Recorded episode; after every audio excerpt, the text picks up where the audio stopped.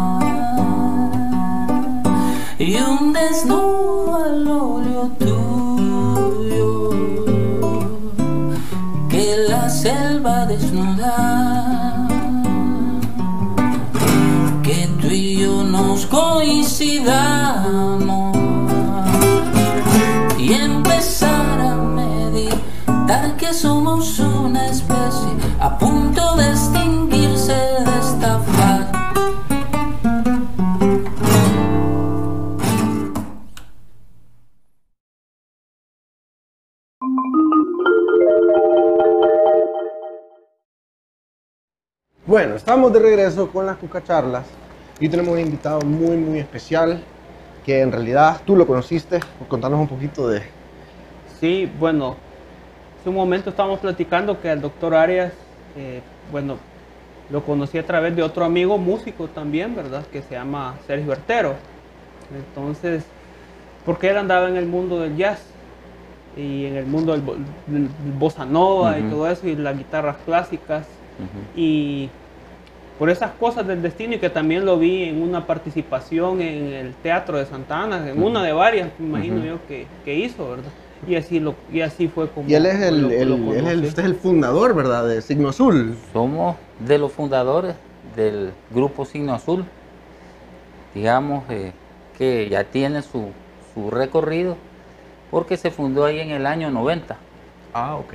En el año 90, como yo les mencionaba, así detrás de, ya de la cámara, este, éramos estudiantes universitarios y con la intención de hacer música.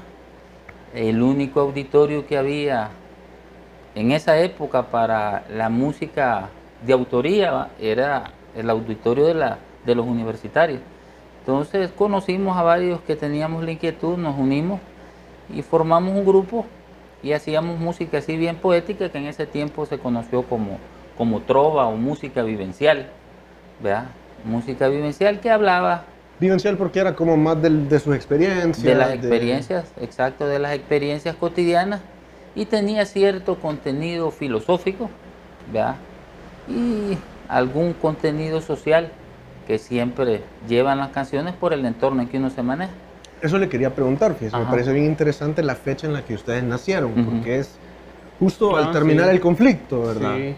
O sea que ustedes vivieron el conflicto eh, pequeños, más pequeños. como- Sí, o sea, ¿Usted de qué año es, doctor? del año 68. Del 68. usted. Sí, hay una canción que dice, yo nací en el barrio de San Juan, allá por el año 6 y 8. Yo nací en la guerra y en la paz. De González yo la hacía un poco, porque era muy fanático de Jorge González yo y me encantaba jugar fútbol. Entonces somos como que estamos en la transición, va. Los 10 primeros años de mi vida fueron sin ningún problema, en las montañas, elevando piscuchas, este, el patio de la casa era todo el pueblo, o sea que mi mamá no se enteraba de dónde andaba jugando yo. Salíamos a las 2 de la tarde y regresábamos a las 6 y si le preguntaban a ella dónde estábamos jugando, no sabía. Entonces fue un tiempo de relativa calma. Al empezar la guerra todo se complicó. Entonces la época más dura de la guerra fue entre que yo era adolescente y los 18 años. Curioso eso porque creo que nuestras experiencias con la música, el- la época adolescente es el momento que uno más es, es esponja, ¿verdad? Sí, En el sí. que uno forma su criterio. Sí. ¿Qué estaba escuchando usted en, en ese tiempo? Fíjese que de suerte yo tuve un maestro de pintura, de suerte digo porque quizá hubiera escuchado otras cosas. Me encantaba lo que estaba de moda en ese tiempo, porque en ese tiempo estaba de moda la música, digamos, un poco negra, el disco, ¿verdad? En los blancos prevalecieron mucho los Gees, ¿verdad? Estaba... El disco blanco y el disco Negro. Estaba, por ejemplo, una banda increíble que se llamaba Tierra, Viento y Fuego en Ah, español. sí. O sea, una Son como banda, folk también, Sí, ¿verdad? músicos superdotados. Vea que casi han influenciado toda la música moderna. Ahora escucho yo que hoy en, ah, ¿cómo que se llama? Ah, Bruno Mars. Bruno Mars, esta otra muchacha, Taylor Swift. Taylor Swift, eh, están influenciados todos estos músicos por esa música. Lo único que el sonido es más moderno, o sea, Claro, más máquina, la calidad, la calidad acústica es más moderna y no hay generalmente en la percusión alguien tocando, sino que es secuenciada la batería. Pero esa es la música por un lado, que era lo comercial. Y del otro lado estaba lo que llamaban trova, Silvio Rodríguez, Pablo Milanés, Joan Manuel Serrat y la música argentina, va.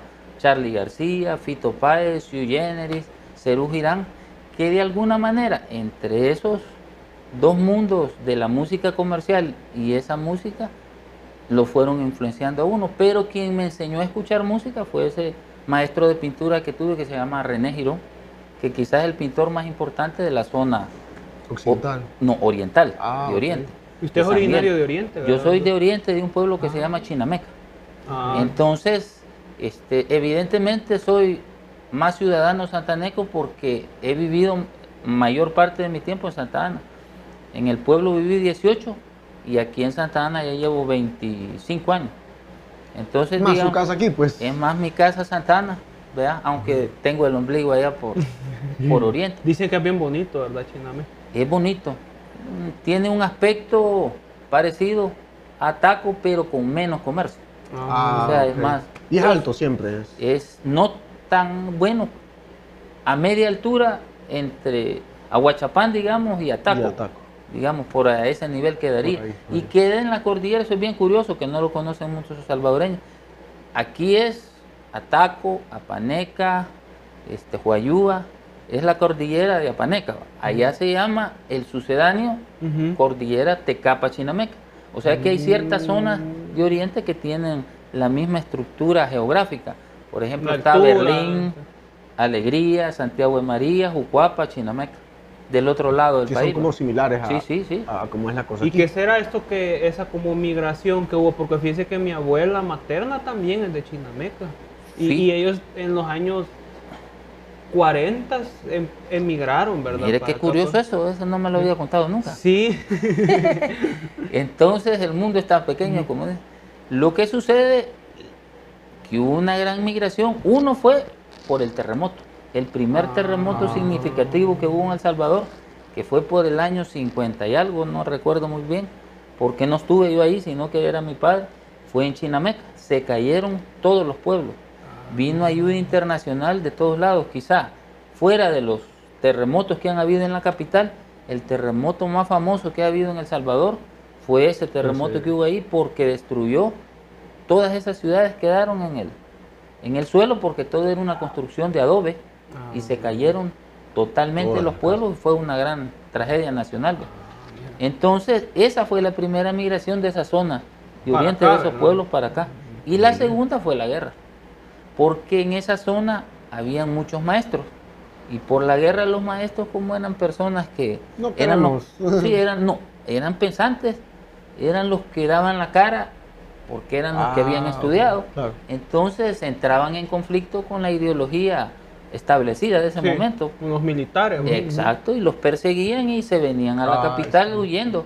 Entonces hubieron quizás esas dos migraciones internas, va, de oriente hacia el centro. Mire, y ahí misma, porque digamos, acá en esta zona, en esta cordillera, como que le trajo mucha riqueza a esta zona en algún momento. Sí, sí. Es igual allá en Oriente, que esa altura. Eh, y evidente Las fincas y todo Ajá. eso allá. Evidentemente sí. Por ejemplo, esa cordillera era la mayoría de gente adinerada estaba localizada en esos pueblos. ¿De acuerdo? Había mucha, igual que aquí la Santa Ana, pues. Ajá, claro. Entonces el café era, por la altura que tenían esas zonas, tenían un café, bueno, de la mejor calidad. Acuérdense que El Salvador por esos años era el segundo en el mundo, después de Brasil, en producción de café. Ah, de ¿De verdad. acuerdo? Entonces era el segundo lugar. Lo que pasa es que los chinos comenzaron a sembrar café y como saben ellos, ellos todo lo, lo imitan y lo aumentan, ¿va? lo Sí. hacen aumentado. Lo diluyen también. Sí, vea. cabal, entonces, Y, y de todas esas memorias, de todo Ajá. eso, eso, esa, esa frugalidad del, del- de lo- la naturaleza y todo eso, yo siento que en su música está condensado de alguna forma ese, ese aire como el viento, como lo fresco, lo, yo Fíjese. siento que hay algo por ahí de, de- es una realidad. Bueno, la primera canción que grabamos se llama Camino a San Miguel. Mm. y habla del paisaje y menciona eso. Dice, el valle del Giboa, dice, se despliega ante mis ojos. El empa, una serpiente, es espejo de tu amor. Arremete una tormenta, que era la guerra, al cruzar el llano. Aura se desliza acelerada, decía, trayendo tu olor, refiriéndose a la paz. Te imagino al lado de mi lecho, o sea que yo quería que este volado de la guerra acabara. Ya. ¿Y ese Y- qué año fue que escribió eso? exactamente en el año 90. Y la grabamos en el 91 y esa fue la primera canción que llevamos a la radio y le fascinó a los de esta radio que yo les mencionaba que llamaba Super Estéreo, que era la radio más importante en esa época, juvenil. Y la suerte fue que lo único en que se podían divertir los jóvenes, no había internet, no había nada de lo que usted puede encontrar ahora, era escuchando radio. De sonar en la radio era, digamos, para que lo escuchara todo el mundo. Millones de personas. Sí, pues. sí, todo El Salvador, ¿verdad? Mire, ¿y, y qué? Va, yo yo no, no sé cómo era la cosa, capaz estoy pensándolo mal, pero yo Ajá. pienso que cuando hay conflictos en los países, Ujú. las importaciones, las exportaciones se Ajá. vuelven complicadas, ¿verdad? Ajá. ¿Cómo hacían ustedes para, para, digamos, ahorita buscamos en internet las canciones, pero ¿cómo hacían ustedes para acceder a música? ¿Cómo conoció a Cifito y toda esa música de afuera? Era Fíjese, más difícil quizás. Era mucho más difícil. O sea, ahora sacar una canción es fácil, solo pone en YouTube un tutorial, ufa, ahí va. Ahí era puro oído, con el cassette, el lapicero, para adelantar y retroceder, escuchar. Y la gente que venía de afuera, este, uno trataba de indagar si, si tenía música. Yo tuve un amigo que, que estudió medicina que vino de Chile, que me regaló un montón de música suramericana. Tenía un vecino que de suerte escuchaba mucho jazz y fue a estudiar, se llama Manlio, fue a estudiar jazz, un curso a Estados Unidos en una escuela y tenía mucha música así en cassette de jazz, entonces así se iba uno Haciendo de su repertorio. haciendo de su repertorio y el que tenía una cosa lo agarraba aquello como que era, Un tesoro. sí, y que y vuelta. no, y a veces era difícil que se lo prestaran, Sí. pues, era algo Pues sí, como- porque tiene que volver, ¿verdad? Sí, entonces era más complicado. Ahora no. sí. Los jóvenes, y eso es importante porque los muchachos ahora se pueden hacer mejores músicos si tienen interés más rápido. Porque tienen un acceso Sí. a cualquier cosa y a cualquier nivel Y a cualquier hora. y a cualquier hora. Y fíjate que hay una Claro. cosa que yo he visto, digamos, cuando veo a estas, a estas niñas de 8 años tocando canciones de Led Zeppelin y Sí, cosas sí, así, que digo, estas niñas, digamos, cuando yo crecí, yo competía capaz, o por lo menos me alimentaba de, de los músicos que estaban a mi alrededor. Capaz si veía a alguien hacer un súper solo así increíble, decía, puya, vea, como que me impactaba y me motivaba capaz a, a mejorar, ¿verdad? Entonces, mi techo era lo que yo tenía enfrente, los músicos que yo podía tener acceso. Pero ahora esta niña está viendo videos de John Bonham todo el día, pues. Sí, Y sí. sí. tiene acceso a eso y eso es su techo, pues, ese es su, Sí, ese es su sí. límite que dice hasta aquí es donde, a- a- a- eso es ser bueno, pues. Sí, sí. Entonces esa es la ventaja. A veces hay jóvenes que, digamos, de 18, 20 años, que sorprenden, pues, porque, digamos, llegar a ese nivel a uno le tocó un poco más de tiempo por la falta de información. Claro, claro. ¿De acuerdo? Y habían libros de, o sea, es que antes cuentan de que hasta un acorde, ver Ah, a alguien, sí, ver sí, un hacer un acorde nuevo, nuevo, era alguien, como, "Ey, puya". Sí, ¿y sí. ¿Cómo es que, Sí. cómo lo hiciste? Cabal. O sea, Y más que todo, eso era otra cosa, que se compraban libros, va. Mm. Libros, digamos, Métodos. métodos que eran, digamos, por un autor, un guitarrista, hacía un método y, digamos, uno estudiaba.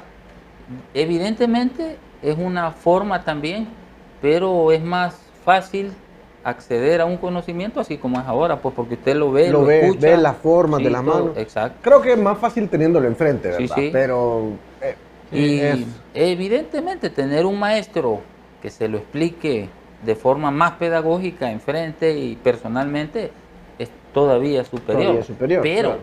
a no tener eso, ah, mejor que un libro es definitivamente. evidentemente sí. pero porque- usted, usted tuvo academia, ¿verdad? Usted estudió. Estudié eso, me preguntaba él antes, estudié música, digamos, solfeo y guitarra clásica como cuatro años. Ah. Dos años en el pueblo y dos años ahí en la universidad.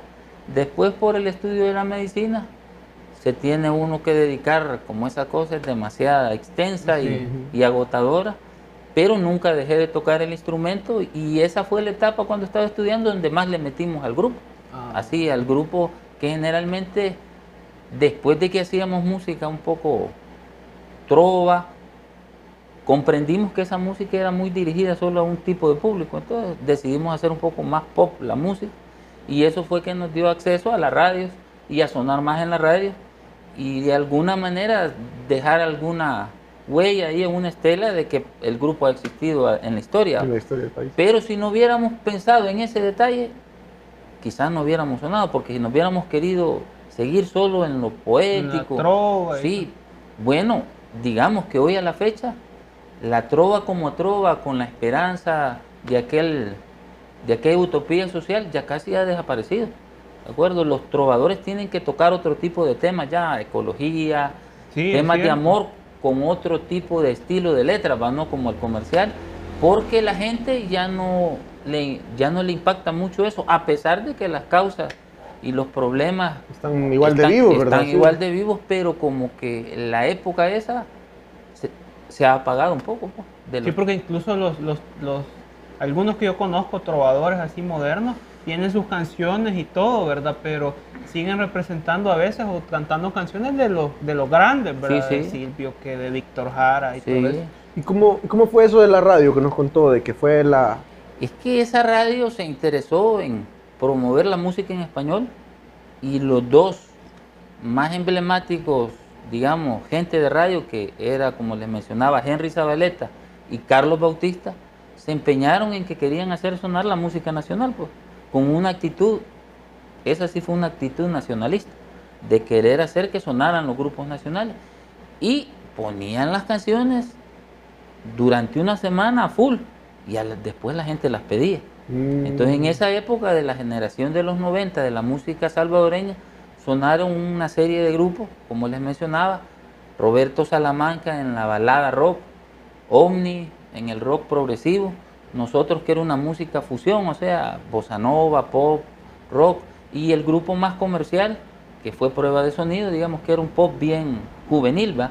aunado a una banda de rock un poco más pesada que se llamaba Vive.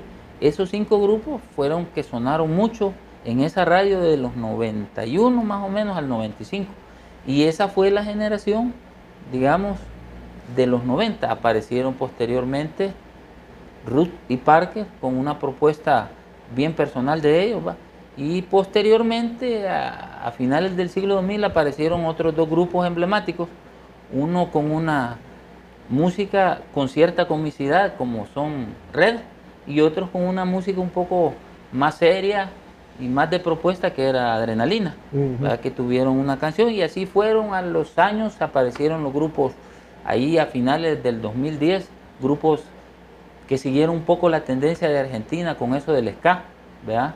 Ah, sí. siguiendo a los, a los A los abuelos de la nada, que fueron Ajá. los primeros que hicieron esa música en, en Argentina, casi de los primeros, este, como los Tachos y los otros grupos. Los Cadillacs que- también, los- ¿verdad? ajá, los fabulosos Cadillacs que fueron después de estos amigos de la, de la nada, donde estaba este famoso músico, se me ha ido ahorita el nombre, pero digamos que esas fueron desde los 90 para más o menos conocer la historia de la música salvadoreña, porque es bien importante, ¿verdad?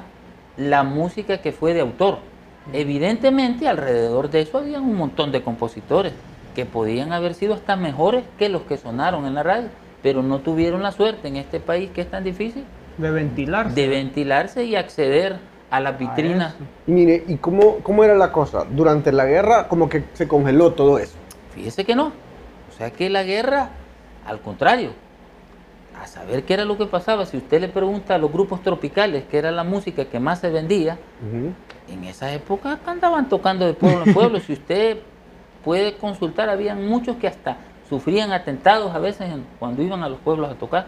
O sea que de ninguna manera, en esa época la música se mantuvo. Como Marito Rivera. Marito Rivera, Espíritu Libre, La Fiebre Amarilla, Estaban en Hermano su Flores. Hermano Flores, La Orquesta San Vicente, hablando de todos los géneros, ¿no? Y este señor que vive por acá, el René Alonso, era de ese tiempo. Reano Alonso era de ese tiempo, empezó, creo que, creo que empezó con Espíritu Libre y después hizo su, su banda propia, ¿va? que fue Reano Alonso y no. Y, no- y los. Ay, no, y su Ah, banda láser. Sí, exacto. Entonces, todas esas bandas fueron un poco previas a los 90. El primer grupo de música no tropical que hubo, previo a los 90, fue el grupo, este, hubieron dos grupos, uno que hacían cover, Fuga, ¿verdad? ¿Y Geranio de, dónde, de cuándo es? Es de esa misma época. De los 80. Nativa Geranio. De Nativa ¿no? Geranio, ajá, Sí, Nativa Geranio. de los, no, fue de los 90. Ah, de que ustedes, 90. contemporáneo de ustedes. entonces. contemporáneo de nosotros. Y estaba este el grupo de rock, hombre. Se me ha ido el nombre donde Sobre tierra, una cosa. No, esos son también de nuestra generación. De nuestra generación. Ah, usted está hablando ahorita de los 80, De los ¿verdad? 80. De los 80 está hablando. Sí, de los 80. Ajá. Entonces, este eh, lo que le quiero decir que en El Salvador ha habido un gran movimiento catálogo, musical ¿verdad? a lo largo del tiempo. Lo que pasa es que la historia es ciega aquí. Sí. con el arte. Sí, Sí. sí. Y le digo, ahora, por ejemplo, hay una cantidad de jóvenes que hacen unas canciones excepcionales. Bueno, Aquí aquí tenemos uno, aquí ¿va? el. Pues yo sí. le urgo a todos los que están viendo, por favor, vayan Sí. a SoundCloud, Hembra, el link está ahí abajo y escuchen la música de Aníbal. Sí, claro, gracias, claro. gracias. Que ha estado en el programa tantas veces y a mí se me olvida hablar de su música, pero que no, No, habíamos gracias. tenido un músico acá para, sí, sí. para Gracias, gracias. No, sí, para mí, bueno, referentes como el doctor, ¿verdad? Eh, yo admiro mucha gente que, que ha tenido una trascendencia histórica, ¿verdad? Y- y, son los que yo conozco, porque como usted dice, hay, hubo muchos músicos, grupos que no que tal vez yo no los conozco o no, nosotros no podemos tener acceso porque como no hay historia escrita, ¿verdad? Si no es por lo que, por ejemplo, usted nos está ahorita exponiendo, no queda registro, pues, si no es Sí, por, sí. por, por ese tipo de cosas y saber cuántos grupos, saber cuántas Sí. eminencias hubo ahí que uno no escondido, ¿verdad? escondido. O como vos, vaya, yo- a mí me gusta usarte de ejemplo a veces porque vos sos un músico para mí prolífico. Sos un compositor multiinstrumental que, Sí, sí. que hace una cosa Sí. que yo creo que usted se ha dado cuenta que la música de él no puede salir de nadie más. O sea, Sí, sí. es una cosa única de Chalchapa, pues. El Chuapaneca. Chalchapaneca, vea. Y yo digo, este, este Aníbal debería de, la, la cultura le debería de dar su lugar como el compositor No, no. y, y que pero acá no sucede. Y eso genera que capaz vos muchas ganas de mostrar tu música. No tenés, Cuesta, ¿verdad? sí, ajá. O sea, y, yo lo entiendo, yo lo entiendo, porque es, es su bebé, vea. Es, Sí, sí. es lo que uno hace con... con- Y yo me pongo a pensar, fíjate, de que, bueno, eh, yo tengo como, empecé a, a grabar y a componer como en el 2010, 2011, ya son casi 10 años de estar grabando y produciendo y todo eso. Y me recuerdo de las primeras cosas que hacía, yo digo, hay algunas canciones que hice en el 2012, 2013, que en ese momento que las hice y las grabé significaban una cosa, ahora ya significan otra. Y yo digo, cuando tengo unos 40 o 50 años, ¿qué van a significar? O sea, pero yo le pregunto a usted, cuando usted estaba adolescente, eh, ¿qué significan para usted ahora esas canciones o las primeras que usted hizo, las de las composiciones que usted se acuerda? Yo creo que, bueno, además de decirle que desde que escuché yo a Aníbal, creo que lo escuché porque me pasó unas canciones, Sergio, el, el amigo en común, va. Entonces dije yo, pues aquí hay algo bien sui generis de él. va. Sí, sí, sí. Entonces, la verdad que sí, y Chalchuapa tiene muchos, digamos, músicos. Yo no sé si es originario de aquí de Chalchuapa, Sí, usted de sí, sí. Santana. Tiene muchos músicos. Tengo otro amigo que hace bastante música de aquí que se llama un poco más rock pop, digamos, que Gilbert Cáceres. No sé Ah, si lo Gil, conoce, Gil Cáceres. Entonces, lo que le quiero decir es que han tenido mucho que aportar, va. Pero en el caso de Aníbal es una música bastante, digamos, densa en el sentido artístico, ¿me Sí, entiendes? sí, mucho, hay Sí, sí, demasiado sí, ahí. Sí, sí. Entonces, entonces, aquí en El Salvador hay de todo. El problema es que ni el Estado, ni, digamos, los empresarios del- de la parte, digamos, particular, no empresas no Ajá, gubernamentales, privada. no han visto la música como una industria, jamás. Sí. Y- Lo ven para vender cerveza nada más, Sí, ¿verdad? Y el otro detalle es que la gente, en general, pero es porque así se lo han presentado, la música es un hobby. Sí, A una veces- pérdida de tiempo. Sí, un- pero cuando a veces, ah, doctor, siempre me dicen a mí algunos amigos o pacientes, siempre toca guitarra. Entonces, y me dicen, ese es su hobby. No le digo, ese no es un hobby. Y ya les explico por qué no es un hobby. Explíquenos, ¿por qué, Sí, por qué no es un hobby? Porque un hobby es que usted llega cansado de su casa, va, tiene una guitarra algo empolvada ahí, la agarra y la toca, toca una canción de un artista que a usted le gusta. Como yo, es- Sí, yo esa es mi, mi práctica musical. Pero si usted se pone a hacer una canción y le vuela horas y horas y se desvela estudiando un instrumento y trata de que aquella canción sea la mejor canción que haya escrito y cada canción pone el empeño de que esa va a ser la mejor que usted ha escrito, eso ya no es un hobby. Y entra, hay una cosa que diferencia el hobby también de ya lo que es algo más en serio, que es el estresarse por hacer Mm, una por cosa hacer bien. una cosa bien. Entonces, cuando uno ya se estresa por aquello, ya deja de ser un hobby. Entonces ya se vuelve una profesión. Yo en su música escucho que ha habido Sí, sí. bastante estrés Y para, bastante trabajo, para, sí. para que las cosas estén... Sí. Lo que pasa es que ahí está el detalle, que no lo pagan. Y Sí, por eso ese no, trabajo no se- Sí, por eso no lleva profesión con letras mayúsculas. Porque generalmente cuando ya una vez le preguntaba a un músico bien reconocido, bueno, le dijo, sus músicos le dicen a él, han de sentirse encantados de que tocan con usted. Ese es Serrat, le dijeron así. Ellos no están encantados de tocar conmigo. Ellos se encuentran cuando yo les pago su salario. ¿De acuerdo? O sea, lo que dio a entender que no es del todo un aspecto poético aquello, sino que es una profesión. trabajo, pues. O sea, un músico pasa horas y horas y horas en un conservatorio. A veces el Jaco Pastorio, que es un bajista, dijo que una canción que le gustaba de Mill Davis, él estudió 18 años para poder tocarla como, como, él tiene quería. que ser, ajá. Entonces, eso es. ¿me Ya, ya no es un hobby, ya no es un... Sí. Entonces, esa es la confusión que a veces, que es normal, va. Claro. Sí. Porque, como le digo, al salvadoreño nos han presentado siempre el arte como algo que es para gente que, así, digamos, casi así, va, que no Mm. tiene oficio. Ah. No es así. Para vagos. Sí, sí, que- pero vaya que no es así. Sí, sí. Porque un músico tiene que estudiar, creo, más horas que un médico. Depende, vea, pero... No, no, eso no es, es real. Un cirujano. Para hacer una cirugía la hace varias veces, quizá unas, para hacer la primera vez unas 100, 200 veces, va a ver y la hace. Pero un músico para tocar una, una canción a la perfección, más una pieza clásica, la debe repasar miles de veces para no cometer un error. Entonces, la motricidad de un músico para lograr llegar a eso es, le digo porque Yo he comparado las dos, Ajá, las dos. las dos cosas. Conoce de primera mano. Sí, las dos. Entonces, la música es la música.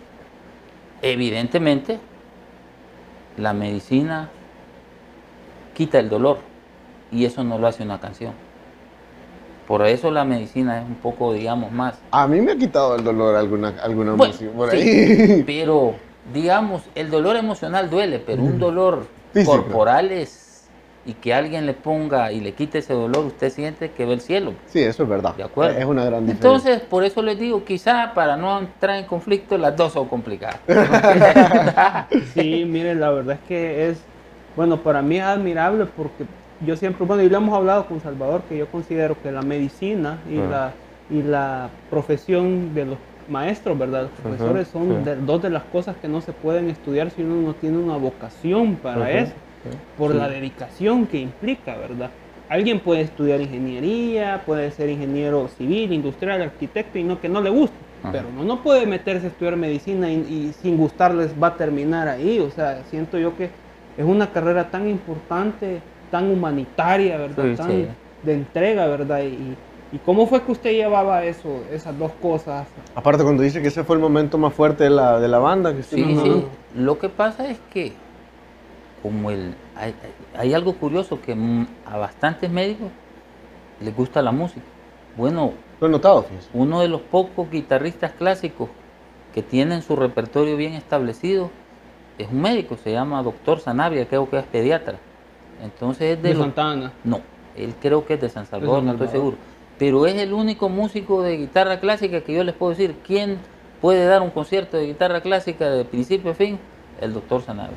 Entonces, en la Nacional, en la Escuela de Medicina, la música era una cosa que, o sea, era un, Se desenvolvía. sí, y- un caldo de cultivo ahí para, para la música. Entonces, ¿Cree que tiene que ver con que se usaba un lado del cerebro para la medicina y necesitaban como que Yo- irse al otro extremo? Yo para- pienso que, que la música es bien como humanitaria. Cuando usted escribe, siempre trata de, de hacerlo, digamos, de una manera en que los seres humanos entren en una Armonía, relación afectiva, colectiva, digamos, de, de simbiosis ¿va? y no de estarse atacando. Entonces la medicina tiene ese mismo sentimiento en el fondo, o sea, de ser solidario.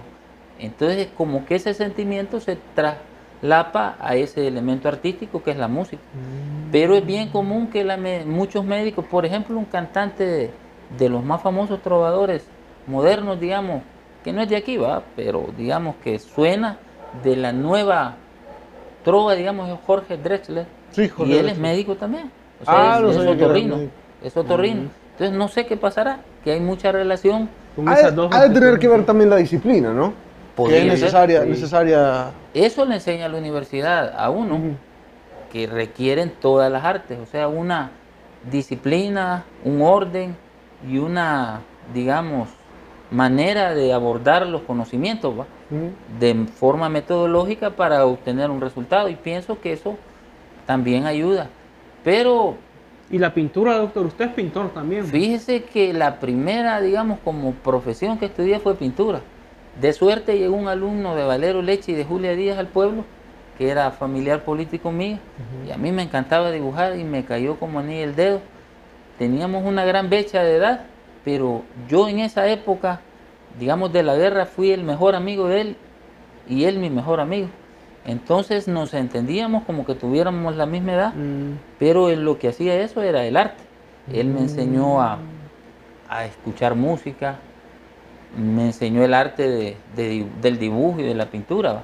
Entonces, digamos, al final me he dado cuenta que las artes es el, mismo asunto con distinto vestido. O sea que el sentimiento está ahí. Usted lo puede expresar a través del cine, lo puede expresar a través de una pintura o lo puede expresar a través de la música y según el- lo que Dios le haya dado de don a usted y el que no cree en Dios, la naturaleza ¿va? le haya dado de don, aunque yo soy fiel creyente en Dios. ¿va? Entonces, lo que le quiero decir que son diferentes formas de sacar lo que uno lleva adentro, ¿vea? a través de diferentes, digamos, corrientes artísticas. Usted eh, a mí me gusta mucho escuchar entrevistas de los artistas que me gustan, los Ujú. músicos, y, y he escuchado algo, como que un eco a través de muchos artistas que se consideran a ellos mismos no como una fábrica de creación creativa, sino que más como una antena que recibe las cosas. Ujú. Es donde entra un poco capaz la espiritualidad y, el- y la conexión con Dios al momento Ujú. de componer, porque yo una canción entera no la he compuesto nunca, Ujú. pero tengo mis piecitas, y mis cositas por Ujú, ahí, vea, que uno, que uno dice, y también cuando escribo para películas, esas cosas, uno dice como, ah, esto no fui yo. Esto Mm, me, lo, sí, sí, me sí. lo- gracias, vea, gracias porque me lo, me- se me presentó, me lo dieron, como, O de repente llegan las cosas, ¿verdad? ¿Cómo- eso, Porque- cómo- cómo es? Porque a veces yo cuando me he puesto que quiero hacer algo, quiero eh, producir algo y empiezo a hacer algo y no, no sale, ¿verdad? no, no me sale, ¿verdad?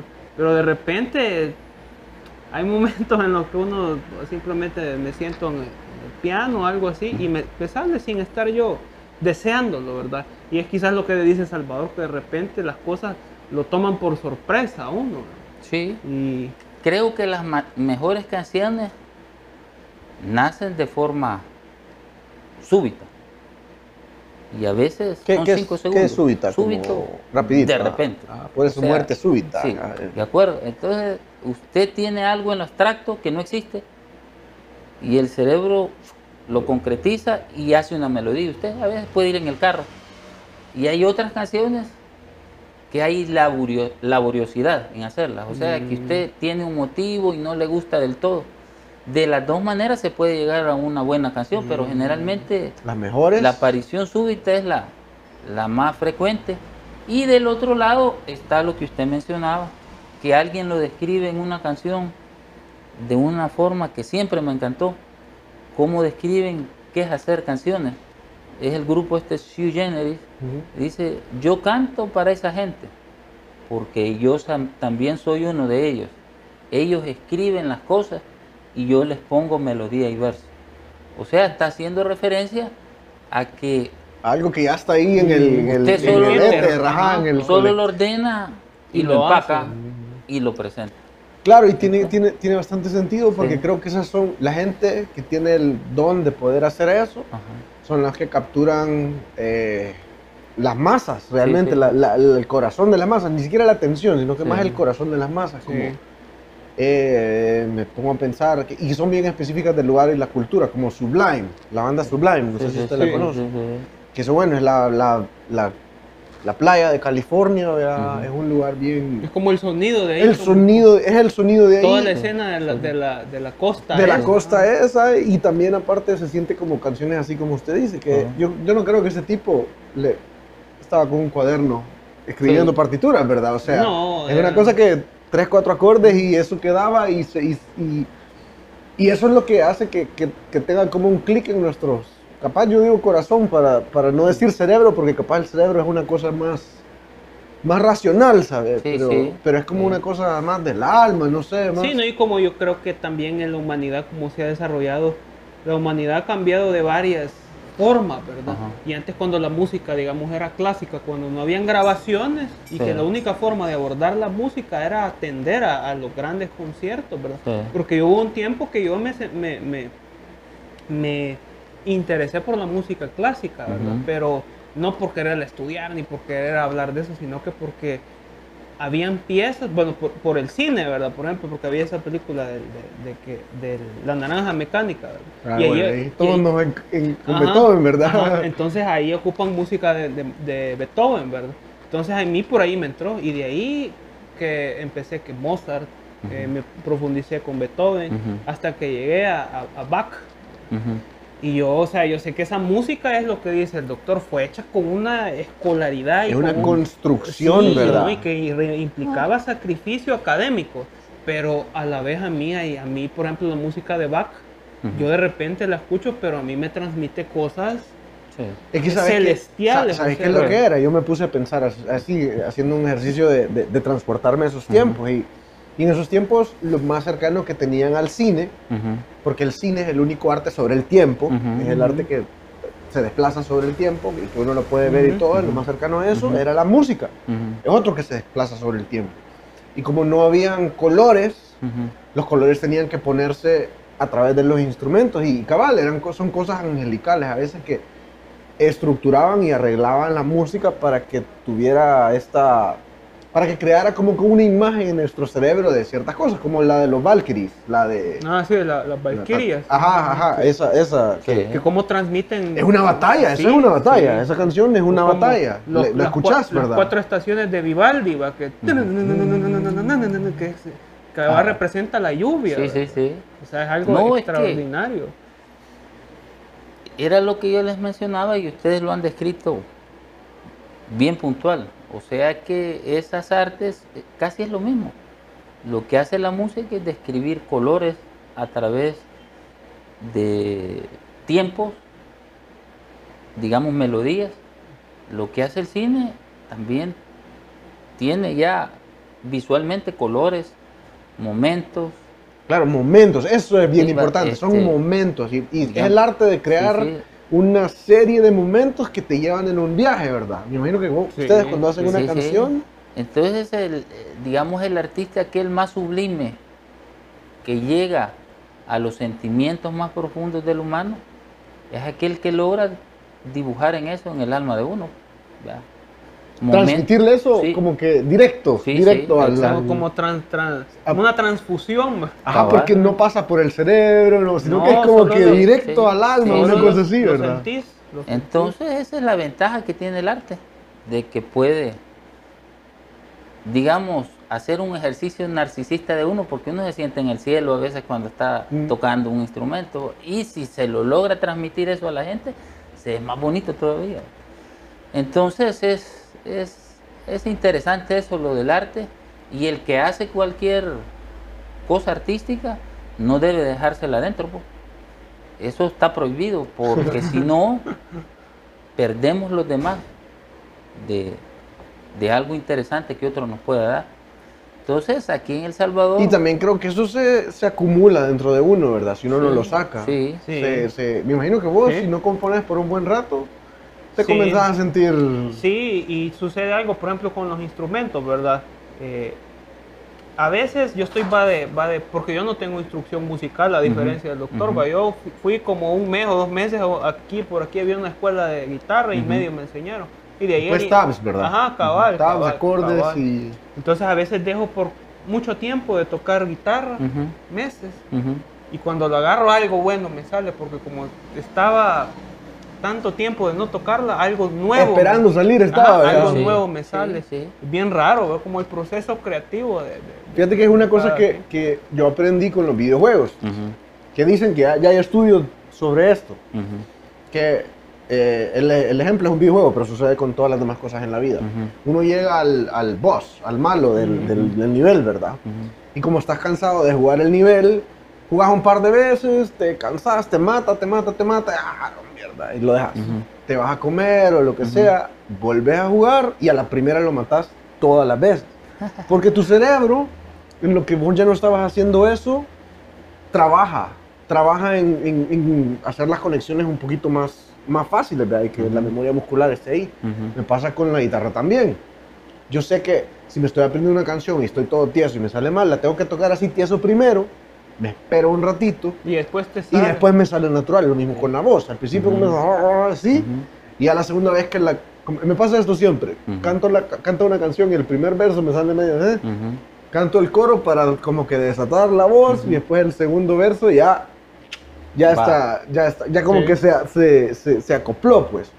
Entonces creo que algo similar es lo que, Sí. es lo que está sucediendo, que tu cerebro estaba ahí maquinando, tenso, ajá, así, maquinando, maquinando, maquinando, y vos cuando ya Ajá, ya de una sola vez, sí, definitivamente. estaba listo ya para salir. Un proceso bien misterioso, imagino que también con lo del cine, ¿verdad? Que, que, que me imagino, ¿verdad? Que cuando te imaginas la escena o algo que querés proyectar, ¿verdad? En un determinado momento.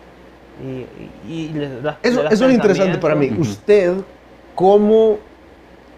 Usted, usted escucha sus canciones antes, o sea, ¿usted las escucha antes de escucharlas en la guitarra o cuando las toca es la primera vez que escucha? Lo que sucede es que eso, digamos, a veces es un, un motivo melódico el que lo guía a uno a hacer una canción. Un motivo melódico, por Sí, ejemplo. una, Una un- figura.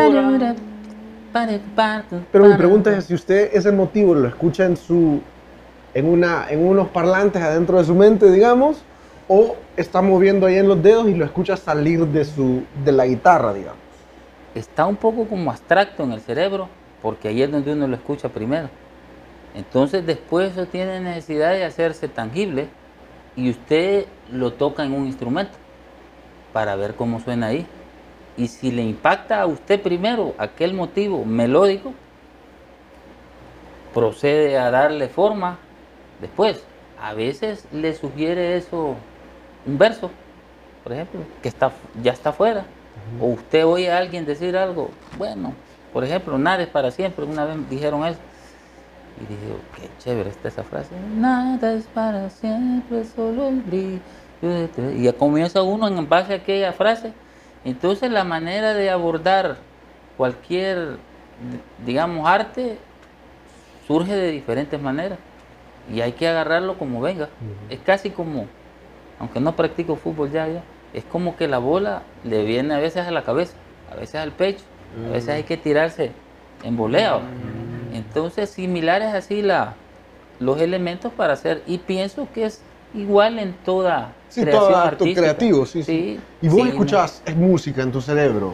Escuchás, hay como un parlante que escuchás melodías o... Fíjate que sí hay algo, o sea, tal vez con tanta claridad como Ajá. escucharla antes de, Sí. de eso, tal vez no Sí. tanto, pero sí hay algo que, que tengo una idea de, de cómo quiero que suene algo. Puede ser, el, puede, a veces me llega como la canción entera, Ajá. como quisiera que sonara así, o sea, Pero, como la energía de la canción entera. Ah, pero no no es como que No, le pones la- play adentro de tu cabeza no, y no. vas escuchando... No, no, no, es como la- la- lo, lo que quisiera yo transmitir, ¿verdad? O como quisiera yo que sonoramente se, se proyectara en entero. Entonces esa cuestión como abstracta, Entonces vos lo que percibís adentro de vos es capaz lo que vos quisieras generar en los demás.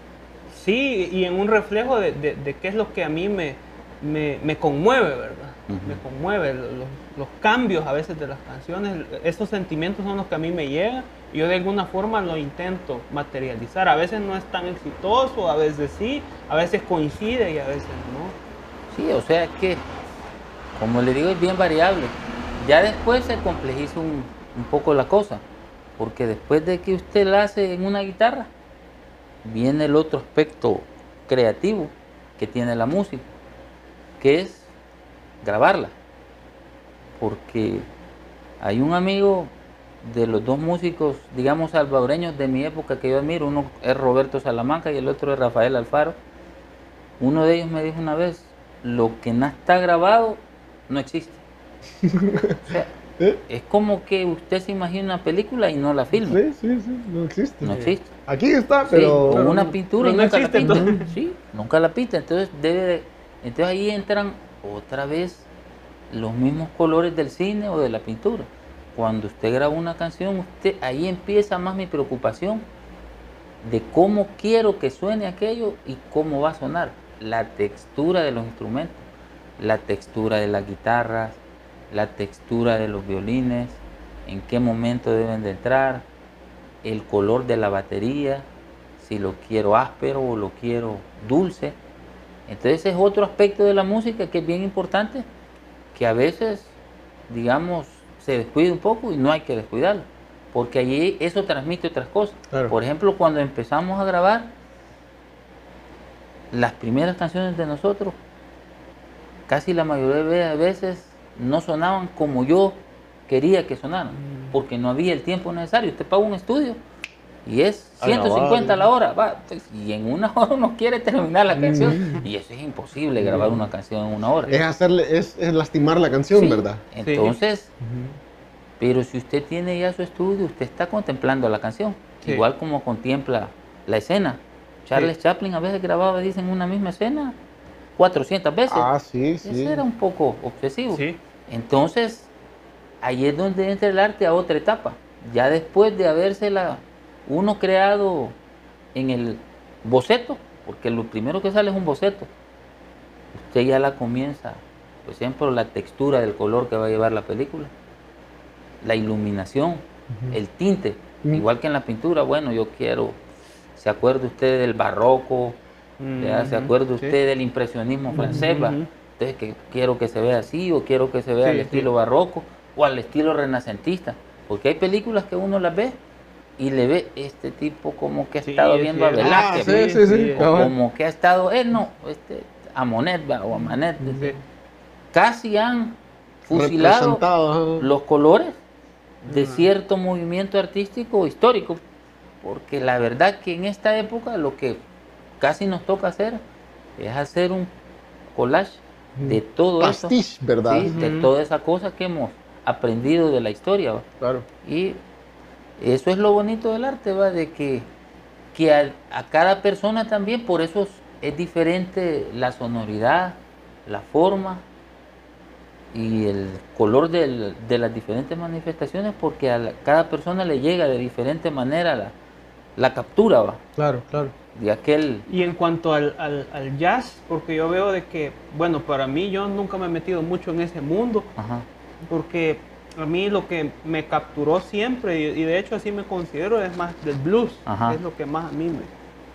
Pero yo el jazz lo veo como que es otro mundo, bien, bien diferente. Es- ¿De dónde salió, le salió a usted? Lo que sucede es que- La raíz. Lo que sucede es que empezamos tocando así un poco bossa nova, blues, Ah, Y cuando usted escucha a los músicos de jazz, digamos la sonoridad que provoca, el tipo de armonización que lleva el jazz y la síncopa que lleva la melodía, eso lo, lo ataranta uno pues y lo, lo embeleza. Lo mistifica. es que No, queda lo, uno. lo embeleza así, o sea, que ese yo cuando escuché primero, al primer guitarrista que yo escuché me pusieron un cassette fue Lee Ritenour, un guitarrista norteamericano. Este tipo, ¿cómo hace esa?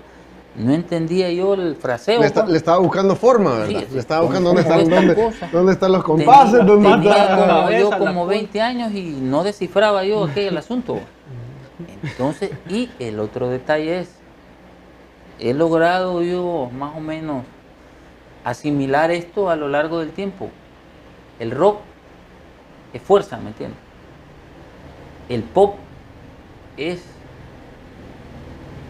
frescura, modernidad, ¿verdad? Llegar a todo el mundo.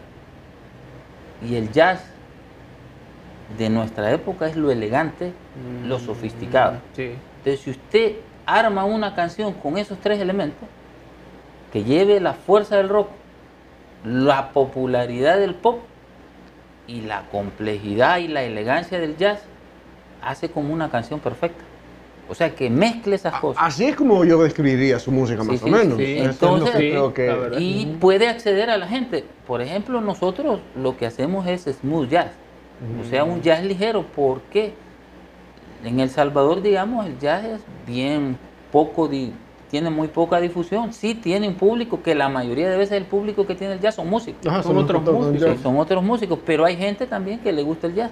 Entonces, no podemos hacer querer también, porque entre más se mete a, una, a un estilo del jazz más complejo, como el jazz, digamos, Ese progresivo, Ajá, la- el experimental. ¿verdad? experimental. Que o uno sea, que está o el vivo, Ajá, que es un jazz, digamos, es el jazz original, por así decirlo, va que y empieza, sí, entonces la gente, si le toca solo eso, se queda un poco extrañada. Entonces, el smooth jazz da la posibilidad de que hay una melodía que la gente escucha, la enfoca y se agarra de ella. Es más digerible. ¿verdad? Exacto. Y luego empieza el músico a la hora de solear a- y tiene un poco más como de energía, más. Entonces, Siento que a mí lo que me, me- a veces me, me funciona como una barrera para el jazz, porque yo tampoco escucho mucho jazz. Le mentiría si digo que, que- que- que soy fanático.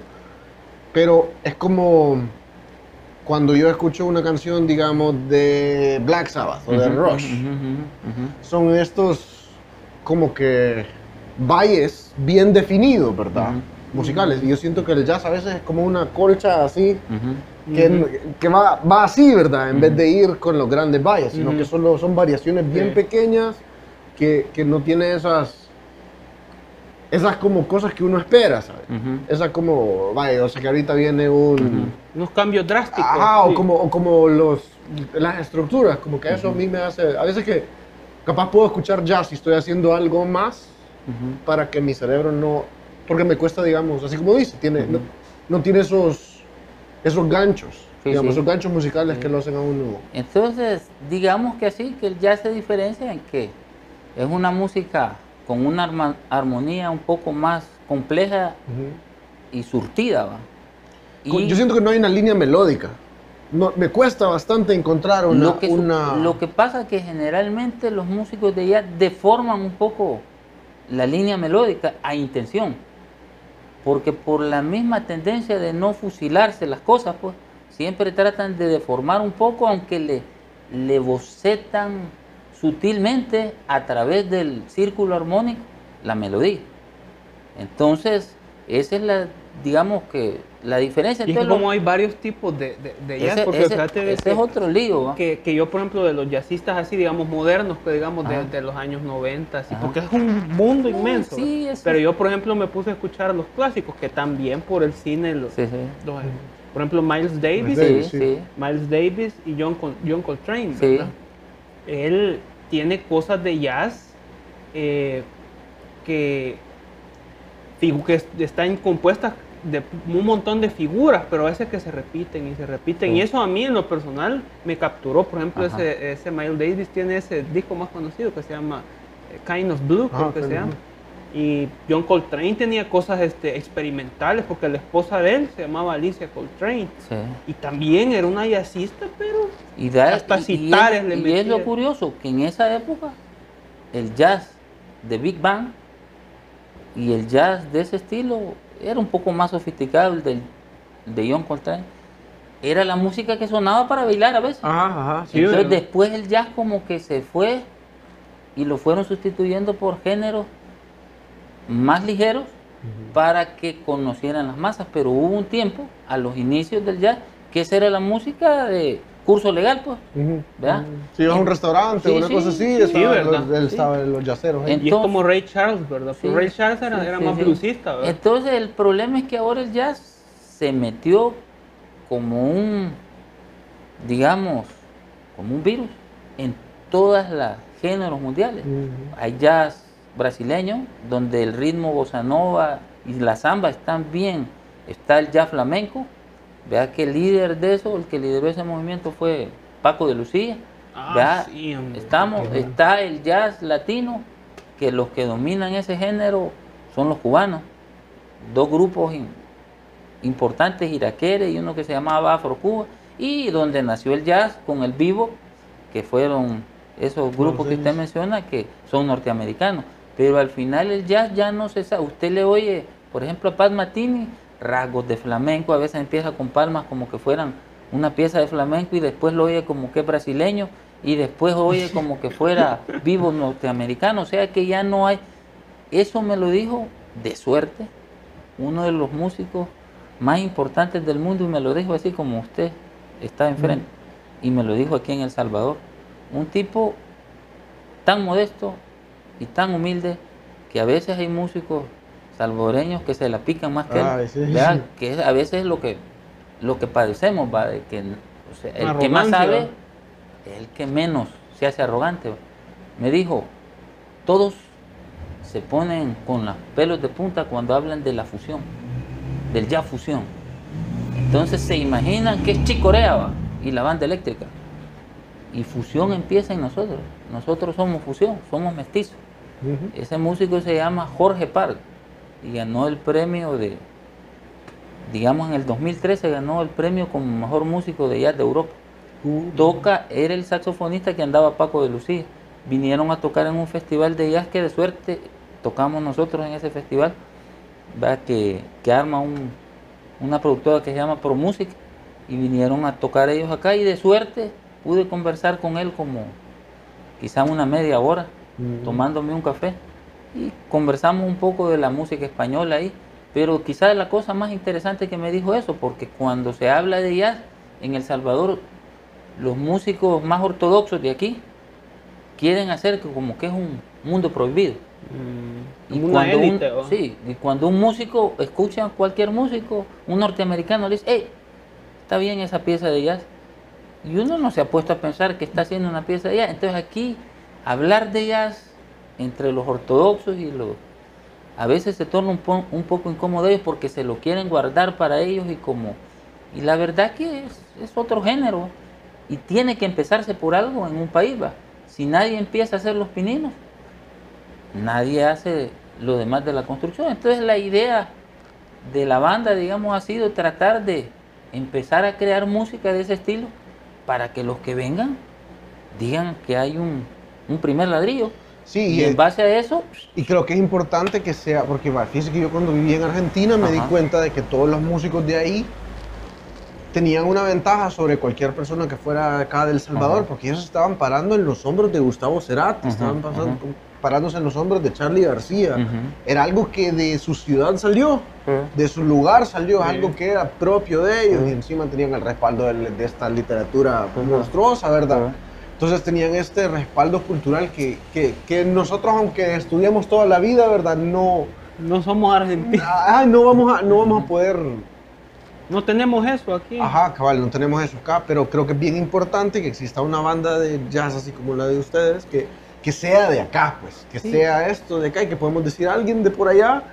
Hay, hay varias intenciones aquí de muchos grupos interesantes que hacen jazz, que han grabado. Entre ellos está uno que se llama este, Brujo, Ah, sí, Brujo lo he escuchado. Este, proyecto acústico donde, que es de aquí, de, originario de este, Atiquizaya. Atiquizaya, que es Carlos Romero. Tiene un grupo de jazz que ha grabado canciones de jazz originales que se llama Pro- Proyecto Acústico. O sea que hay varias bandas que han grabado jazz. El problema es que la poca difusión. Entonces lo que yo he tratado es en los discos, en los últimos, hemos grabado hasta la fecha ocho discos, pero los últimos cuatro, la mitad del disco son temas de smooth jazz y la otra mitad son temas con líricas y letras para tratar de, de aportar las dos dentro del abanico, los dos elementos, la música instrumental, smooth jazz y el otro aspecto. Pero sí en El Salvador hay, hay bastante creación y hay, hay, digamos, como tenemos nuestros, nuestros maestros, lo que pasa es que no los conocemos No lo veces. conocemos, claro. Por ejemplo, el padre del jazz moderno para mí en El Salvador se llama Oscar Alejandro. Hizo la canción Vuela la Gaviota. ¿Se acuerdan de esa canción? Ah, yo la escuché, Tú tuve la- bien, bien extraño y pareciera que no es algo que es de aquí. Sí, se sí. la voy a pasar. a pasar no Entonces. Vuela la gaviota. El Salvador tiene sus personajes, lo que pasa es que no los conocemos. Como Evangelina Y Sol, quizá- ¿verdad? sí, cabal, y Argentina quizá el mayor prócer que ellos tienen son dos. Gardel y Astor Piazzolla. Digamos, lo más pop fue Cerati, ya lo más comercial. Y quizá la banda más importante de música fusión y de música experimental que tuvo Latinoamérica fue parte que surgió en Argen- Argentina, que fue Cerú Girán, que tuvo a tres de los, digamos, músicos más importantes de Argentina. Y quizá el músico más emblemático de Argentina, que es Pedro Aznar. Estaba Charlie, Pedro. Pedro Aznar, David Lebón y Moro en la batería. Quizá Se fueron a Brasil a grabar, ¿verdad? Sí. Entonces, evidentemente nosotros tenemos ese tipo de referencias, lo que, por ejemplo, Paquito Palavicini era un músico excepcional, pero la historia y la cultura y el gobierno y la lo han tirado al olvido. Y. Mangoré. Sí, bueno, canciones tan populares. No, no conocía, no sé ni quién es, pues. Bueno, adentro Cojutepeque que Ah. vamos. Va. No hay que nada, el carnaval en San Miguel. Él inventó o trató de plantear un nuevo género que se llamaba Subs. ¿De acuerdo? No, yo Pero no como hubo otro grupo importantísimo, súper original, que se llamó Simiente. Que si tal vez mm, creo que no lo han de tener en la memoria no, ustedes. yo lo. Entonces, sí, hay un montón de bandas que han sentado, pero lo que pasa es que la historia las ha revolcado y ahogado, ¿vea? Tras Fíjese que los creo años. que, que también me gustaría saber su opinión de, por estar también en la escena y conociendo Ujú. todo eso, de que de cuál es el cuál es el factor o qué es lo que pasa que no nos que no nos eh, lo que me mencionó antes que usted le dijeron que no nos queríamos, ¿verdad? Sí, Pero háblenos un poquito de eso, porque creo que usted ha tenido una perspectiva de ver al montón de músicos, al montón de bandas, al montón de... Y capaz tiene una perspectiva más completa de, de qué es el comportamiento que está causando, que no- nosotros Ajá. mismos nos demos zancadilla, pues... Exacto. ¿O ¿Cómo ve la, la- lo que sucedió el- fue que por tradición digamos, cultural, las grandes masas salvadoreñas eran personas que no, para cierto grupo élite que no eran dignas de disfrutar el arte. ¿De acuerdo? Mm. Entonces nos generaron esa costumbre de no, digamos, alimentarnos, digamos, con la música y con las artes. O sea que básicamente ustedes están diseñados para trabajar y para cortar. Ujú. está ahí. Y hasta ahí. Sí. Entonces eso afectó al salvadoreño que poco a poco ha ido superando eso a lo largo de los 500 años después de que vinieron los españoles. Y a hoy hay tantos jóvenes con tanta intuición artística, tanta creatividad. Y es evidente que si hubiera un productor aquí que tuviera la inversión y la música fuera una industria, las canciones de él podrían alcanzar los niveles de Pink Floyd Sí, sin sí, ningún sí, problema. Sí. Sí, Miren, no, no, no, no, el problema sí, es ese, sí. que no hay eso y hay otro problema, que siempre existe ese elemento de que los imperios han prevalecido. Si nace el grupo en Inglaterra, sí. Tiene que ser bueno porque Si nace el grupo en Estados Unidos, sí. Pero si nace en El Salvador, no creo. ¿Y qué van a saber esos Va. indios de música? ¿De acuerdo? Pero no es así.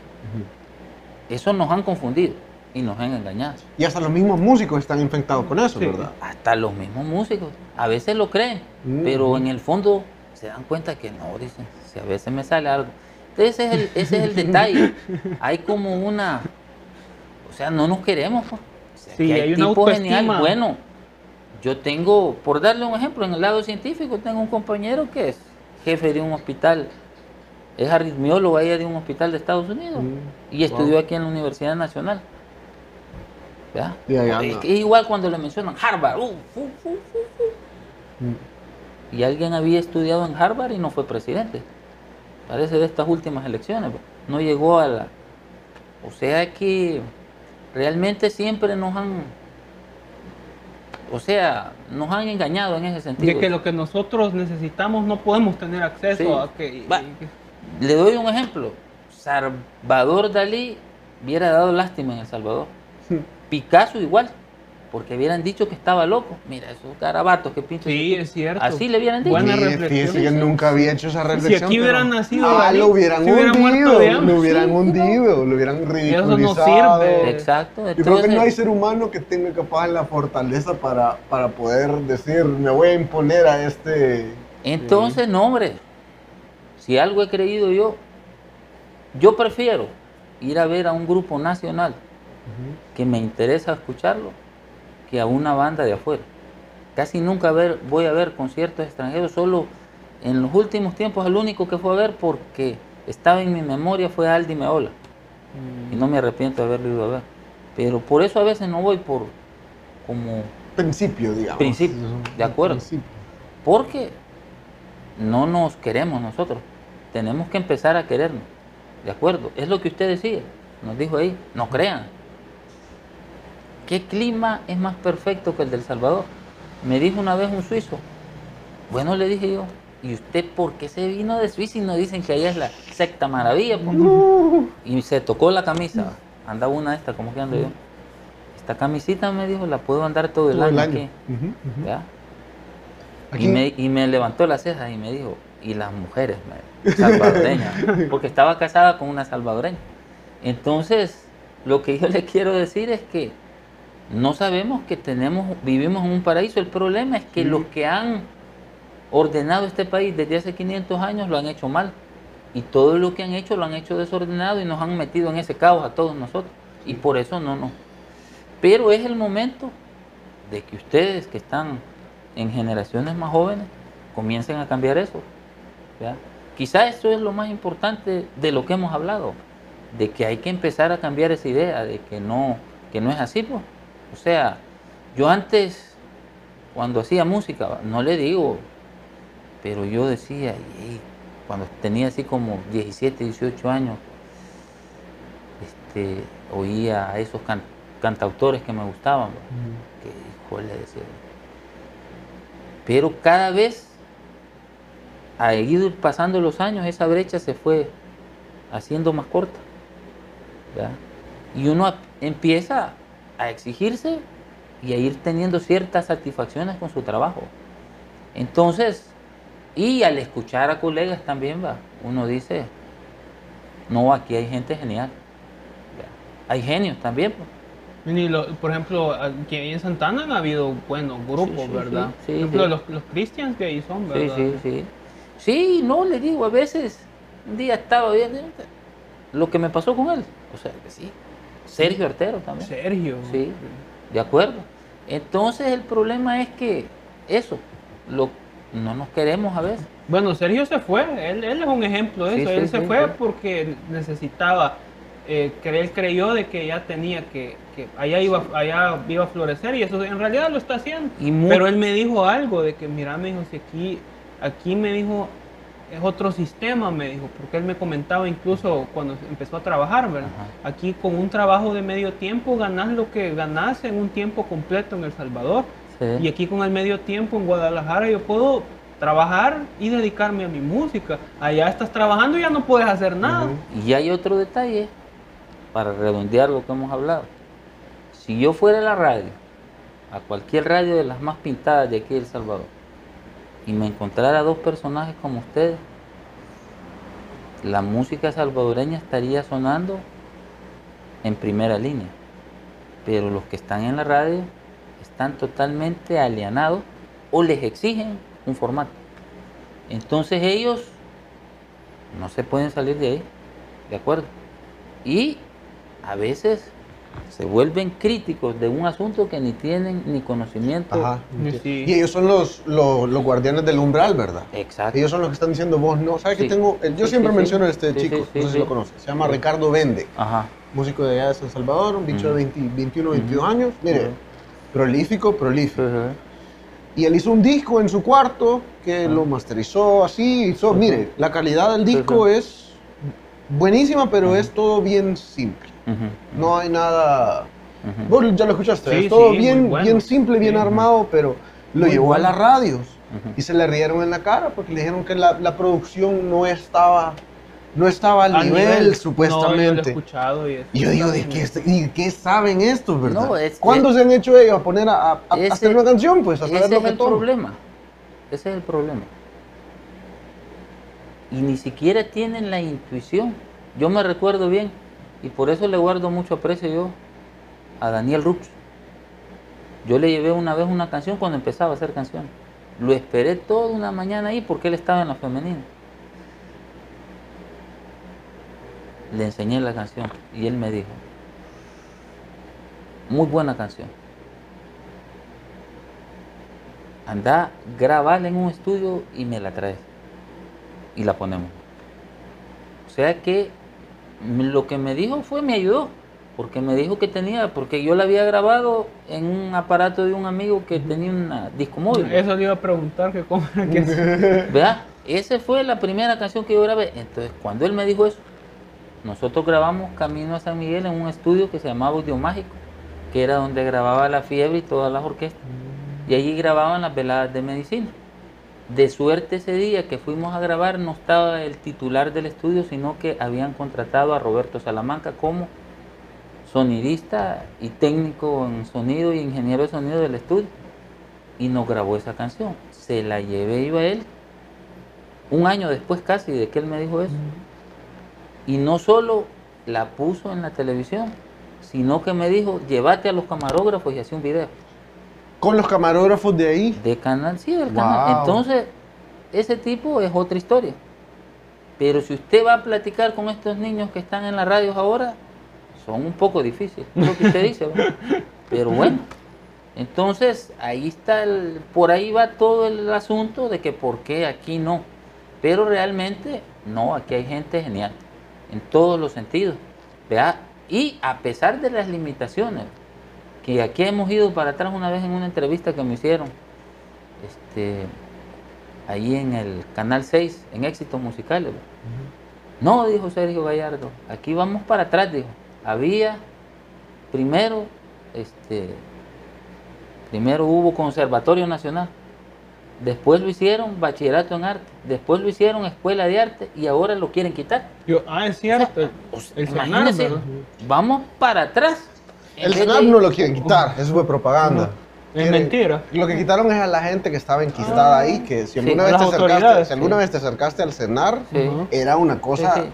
terrible. Lo que yo le No quiero era- decir, Ah, pues en vez vamos de, bien. Sí, vamos digamos bien. que después del bachillerato en arte hubieran hecho una universidad Claro. de las artes. De pues. las artes, sí. Y Después ahí- ya nada va a haber. Ajá. Entonces, Ahorita dicen que quieren poner un cenar en todos los departamentos. Eso Bueno, la, la Universidad Matías hizo algo, ellos inauguraron una la primera carrera licenciatura en música. en música. Yo tengo un amigo que se metió a estudiarla, pero Sí. no la pudo costear, era, era más cara que las ingenierías y que todo eso. Pero de ese punto vamos al, al otro punto. Que si ponemos escuelas de música, escuelas de cine, escuelas de pintura, Ahí, eso necesita vitrinas. Así como la, las modas que hay acá, necesitan una vitrina donde la gente las vea. Y de nada sirve que formen músicos si no hay vitrinas donde exponerlos. donde se expongan, ¿verdad? Entonces los músicos se desinflan, no, Pero- no crecen los grupos. Entonces yo pienso que lo primero que debe de hacer el Estado es promover escenarios donde se presenten las distintas manifestaciones artísticas. Eso es lo primero. Dice que ahorita los bichos allá en San Salvador han hecho una buena iniciativa. Sí. Una abogada que se Ajá. llama Su, Susu Ardón. Ujú. Ella es compositora también, es muy buena. Y su novio comenzaron una iniciativa que se llama Tu Indie, como de independiente. Es una revista musical donde están enfocados en hacer solo, solo música de acá. Y fíjese que eh, me parece que el grupo Samix va a hacer una de sus radios, la va a hacer completamente para, Ese para música nacional. Solo, solo para música nacional. Eso sería retomar lo que sucedió, como le digo, en el 92 y eso sería lo excelente. Entonces, al final, todo artista necesita una vitrina. Y si no está esa vitrina, se le es difícil, los grupos se deshacen. Pero ahora con las redes sociales creo que es un poco diferente, fíjense, porque vaya, mírenme nosotros, yo no Ajá, soy un canal de televisión, sí, sí, yo y estamos pudiendo difundir mm, estas cosas. en- Evidentemente eso ha ayudado enormemente, pero siempre se necesita el espacio de contacto que tenga usted, el público que llegue a ver su pintura, Claro. el público que llegue a escucharlo en una sala de arte, el público que llegue a ver su película al cine. Entonces, el que está obligado primeramente a eso es el Estado. El Estado, claro. ¿verdad? No, no, tiene una deuda, aparte que está obligado. Y Tiene una de gran, eso- gran deuda. Y después de eso, él incorporar a lo privado, con esas iniciativas, a formar un movimiento que le dé a las artes. Pero hasta el momento no he visto yo una, digamos, un camino bien trazado en eso. Mire, esto. Yo quiero hablar Sí, de sí. un par de cosas, porque el Sí. Ministerio de Cultura ha hecho una iniciativa desde el año pasado Ujú. o antes, de que le han dado fondos a los artistas. Ujú. Y en el canal de YouTube del, del Ministerio de Cultura uno puede ver que son bichos de 15, 16 años que tienen tres composiciones eh, en guitarra eléctrica y les dieron el dinero para grabarla, para editarla y se los ponen en el portal del Ministerio de, de- de- de Cultura. Y eso está genial. Aparte también... Nunca había pasado. Eso en la vida había pasado. Digamos y que están hemos- haciendo también el montón de obras de teatro en todos los teatros pequeñitos Están acá. activando los circuitos. con- son con los fondos de Fantel, ¿verdad? Con ahí, los fondos de ahí- Fantel. ahí va el camino. O sea, digamos, si un grupo no tiene dónde tocar, empiezan a ensayar con ganas, hacen la banda, los músicos se entusiasman, hacen tres canciones, cuatro, cinco, las graban. Ese grupo, en dos años, si no hay dónde tocar de forma continua, ya no existe. O sea que un grupo, si no tiene una vitrina donde tocar, se deshace. Deja de morir. Deja de Se morir. muere. por eso O es que no- Eso yo lo he visto Miles de miles veces de sucede. veces, sí, sí Por más que buenos Sí, que sí, sí. sean, por más... Y como se cae, no, no se genera la demanda de, de- del- Digamos, del los grupos que a mí me han gustado más de El Salvador ya no están. Había un grupo de, que hacía un rock muy bonito que se llama El Ático. Yo no sé si tocará. El látigo Ah, sigue, el látigo Sí. sigue. Pero lo que le quiero decir es que no tiene ya tanta proyección. ¿ya? Ajá, sí, Entonces, ese es un grupo que habría que- Extraordinario. Sí, que habría Para que- mí era como un emblema. sí. Neto Larios para mí es el mejor guitarrista Sí. de los mejores que El otro acá. detalle es Brujo, el Sí, grupo de ellas que yo les decía. Entonces hay un montón de detalles de que no hay apoyo realmente. Mm. Tiene que haber eh, un cambio de dirección. Sí, ahí, sí, ¿no? sí. O sea que eso, eso ha sido un mal, como dicen en la medicina, endémico, o sea, crónico. Sí, sí, Sí, sí. Y lo único que van son los chispazos autónomos. Eh, Yo que hago mis canciones, les hago el video, las subo a YouTube, a usted qué hace. Y eso nos ha hecho de que el espíritu creativo no se apague.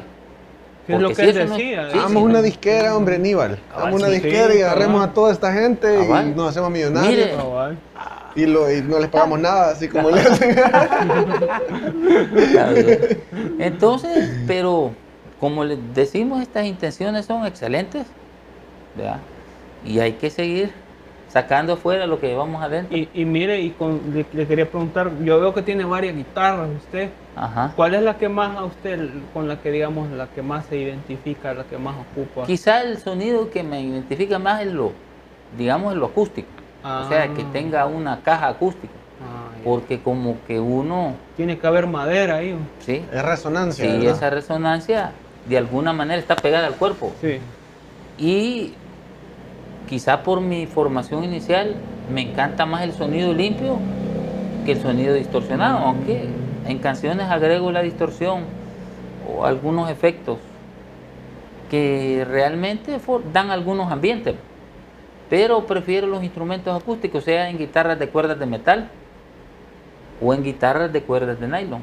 Por ejemplo, en el caso de eso son las guitarras este, semi huecas que se usan para tocar java, que son las que tienen forma como de violín, o las guitarras acústicas de nylon, o las country, que quizá la guitarra más versátil de todas, para mí es la guitarra de cuerdas de metal, porque Puede casi, servir para todo. casi todos los géneros suenan bien. O sea, usted dice, me, me apoya esta guitarra casi en todos los géneros.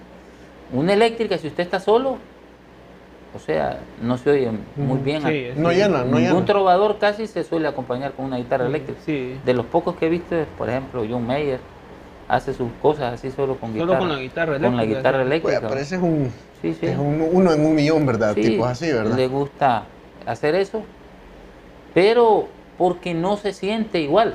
O sea, hacerlo con una guitarra acústica.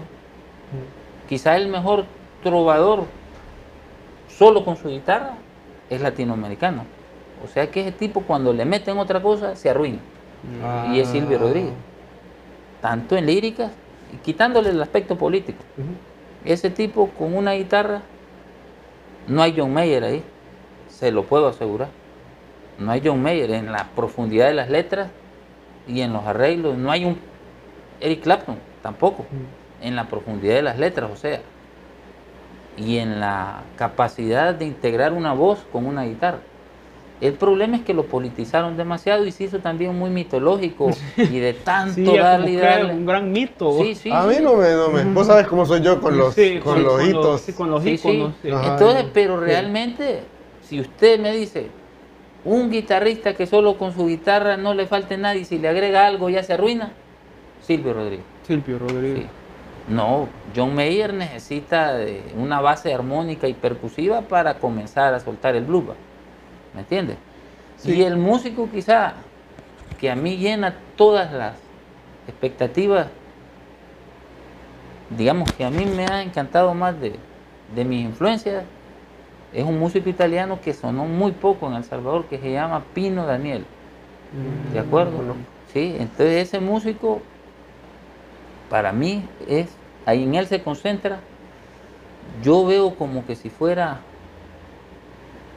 Rafael Sancio de Urbina, el pintor, espa- el Mm. pintor este italiano.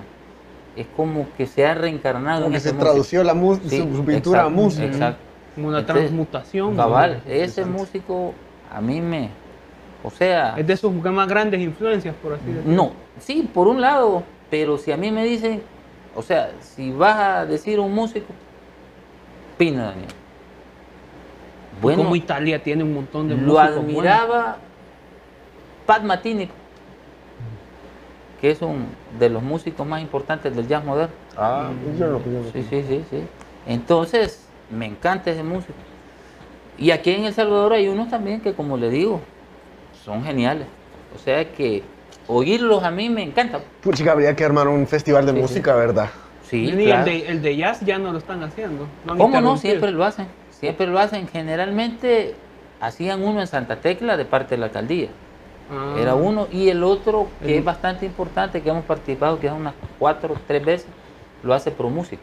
Uno bien grande que Sí, hacen, sí, sí, ¿verdad? Y ya. sí, sí, traen músicos En de el centro fue esta vez, en, el, en la última vez, Tienen ¿verdad? distintas locaciones, o sea que, digamos, en los primeros tres meses, cuatro meses del año, cada mes van presentando en distintos lugares. Ah, mire, qué chido. Entonces dura el, el festival ese como unos cuatro meses. Pucha, hay pisto detrás de eso. Sí, o sea que está bien producido. Mire, Es de los pocos, digamos, eventos que hacen que hay una buena iluminación, sonido bueno y, y el espectáculo está bien montado. O sea, no es así, va, a lo que caiga, lo que sino, caiga. sino que está bien montado. Entonces, es interesante tocar ahí porque le dan los, los elementos para poder desarrollar el, Y tocaron varias veces en el, en el teatro, ¿verdad? en el teatro.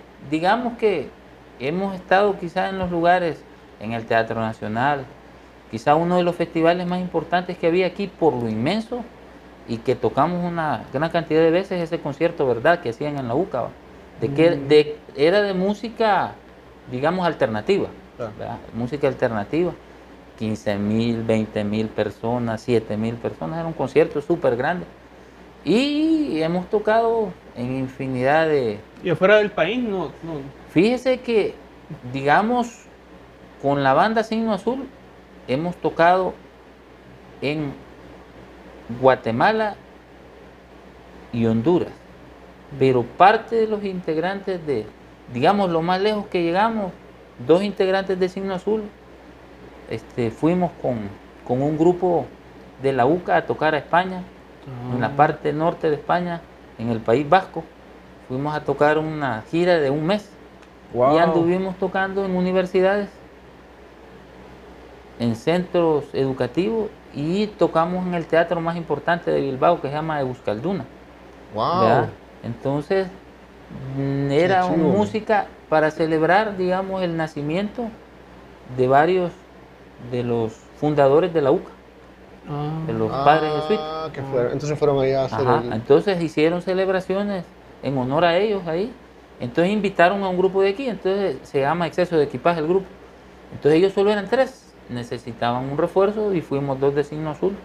El percusionista, el baterista y mi persona y anduvimos haciendo, digamos que es lo, lo más, digamos, lejos que han dado en la, en la música y que le da otro aspecto a uno cómo funciona la música. ¿va? Y mire, un aspecto que quería yo de- de- destacar es que, bueno, en el caso del doctor, bueno, yo como una vez lo acompañé a San Salvador a, grabar este, un programa en vivo Ajá. a la mañana. Eh, lo que me alegra a mí es ver que su familia lo apoya bastante en ese sentido, porque eh, están sus hijas, está su, su esposa, ¿verdad? Y andan todos juntos, porque normalmente la idea del músico, del rockero, es que anda por un lado en los bares y la familia en la casa. No, La verdad es que como la mayor inspiración de un humano es lo que más quiere. Y lo que más quiere es el núcleo familiar uno. Entonces, como que eso de... Y la verdad que al final de la vida está hecha de unos buenos amigos contados con los dedos. La familia va. Y si usted, el principal sostén de la vida es Dios va. Y esos otros dos elementos. Entonces, cuando usted se ve en problemas, esos elementos terrenos son los que están, aquellos amigos que siempre han estado ahí, ahí están. Y la familia. también. Entonces, en lo que más le gusta a uno, que es el arte, bueno, hay que compartírselo. Y hay lo- tiempo de calidad. ¿verdad? Exacto, y lo más bonito es que, que se incorporan de Sí. forma... Y se activa. desarrollan Sí, también sí, porque sí, sus hijas, sí. súper. No, y una gran cantan. influencia porque, o sea, ella Aquí tenemos un ejemplo, por ejemplo, en este momento ahorita, Sí, sí. que está... Entonces eso es quizás lo más satisfactorio. Sí, sí, Y sí. generalmente son las primeras que escuchan la creación que uno hace. Sí, sí. el primer- Los amigos. Que uno confía, ¿verdad? La gente la- en quien sí. confía ¿Qué para te mostrarle parece? ¿Cómo lo hizo? Claro. Yo le- a veces estoy grabando, ¿cómo oye el sonido? ¿Escucha bien la voz? ¿Está bien ahí? ¿O se distingue la guitarra? le digo, ¿O se- el teclado no se oye? y dan una opinión. Entonces son las primeras unas opiniones que uno escucha. Entonces son parte importante. Yo creo que hasta los músicos que viven de eso, los que parecen Así, astros. que en, realidad son- ¿verdad? que en realidad no son inalcanzables, ¿va? es lo que he mencionado. Lo más importante para ellos es la familia. Es como, final. es como Elton John, ¿sabes? Sí, Elton John en el 2018 comenzó una gira para retirarse Sí. y iba a llegar hasta este año, creo Sí. yo. Y le preguntaron que por qué, que aquí, que allá. No, le dijo, es que es mi familia, digo, yo ya, yo ya toqué lo suficiente. O sea que. Soy el abuelo ya, ¿verdad? entonces yo ya necesito dedicarme a mis hijos y a mi familia. O sea Ajá. que él está ya renunciando a su carrera Eh. por, por lo principal que es su familia. Sí, o sea que quizás lo que más llena en la vida, digamos, en los momentos donde el barco se- es la familia. Sí. Entonces Eh, no hay nada más fenomenal que lo acompañan a uno Sí. en lo que a uno le gusta hacer, ¿va? Entonces son los que están en primera fila, Sí, sí. en todas las... No, desde, que, fijado. desde que uno comienza a hacer los primeros pininos en el colegio, pues, ahí cuando está en quinto grado, Sí. ¿va? Sí, sí. hasta que ya, uf, ¿va? La familia. Sí, Sí. sí, entonces es importante eso. Siento Sí. que... Creo que es una, un lindo sentimiento con que Sí, terminar sí, el, sí. el Sí. episodio. Sí, sí. Queríamos preguntar cómo lo pueden encontrar en sus redes sociales la gente para escuchar su música. Sí, bueno, hay un canal que es donde está la mayor cantidad de, digamos, de material del grupo, que es Signo Azul 92, que fue en el grupo donde el- más sonamos comercialmente, por eso es que es lo del 92. Entonces ahí pueden encontrar una serie de videos que donde están las canciones más importantes de los distintos discos que hemos ido haciendo, acompañados, como le digo, algunos algunos videos son este, mixtos de fotos, otros son más hacia el estilo videoclip. Entonces, hay una variedad. Lo importante es que hemos tratado que las canciones tengan incorporadas imágenes, ¿va? para que sea más entretenido escucharlas Ah. y más hacer un poco de reflexión a través de las imágenes. El otra cosa donde pueden ver es el, el desempeño del, del grupo en los conciertos, es en la página de Facebook, que es Sergio Arias Signo Azul. Entonces ahí de- anunciamos dónde vamos a tocar, salen los conciertos que damos, ¿verdad? que ahora han estado un poco más escasos por el Pues sí, la situación. don virus que anda Claro. por todos lados. Sí. Entonces, eh, quizás son los dos. Eh, subí uno de los discos a Spotify, el penúltimo que hemos, que hemos hecho, que se llama Café Sonoro. Mm. Entonces ahí está ese disco, que solo es Spotify. una parte del disco, que es la parte cantada. Ah, lo- el, el jazz instrumental no. Es que estoy pendiente de subirlo y en estos meses intentaré subir los cuatro últimos discos, porque es una plataforma, digamos, donde ahora la gente accede fácilmente a, a escuchar un disco completo, si quieren comprarlo o solo escuchar parte de cómo están las canciones. Entonces digamos que, pero donde quizás está más clara la definición de la intención es en YouTube, Ah, en el canal de YouTube. sí. Signo Azul 92. Signo Azul 92. Y de nuevo, muchas gracias por el espacio. No, No, a usted, de No, verdad, gracias ha a sido- ustedes. es rarísimo que lo entrevisten a uno o dos artistas. Y eso es increíble. ¿ok?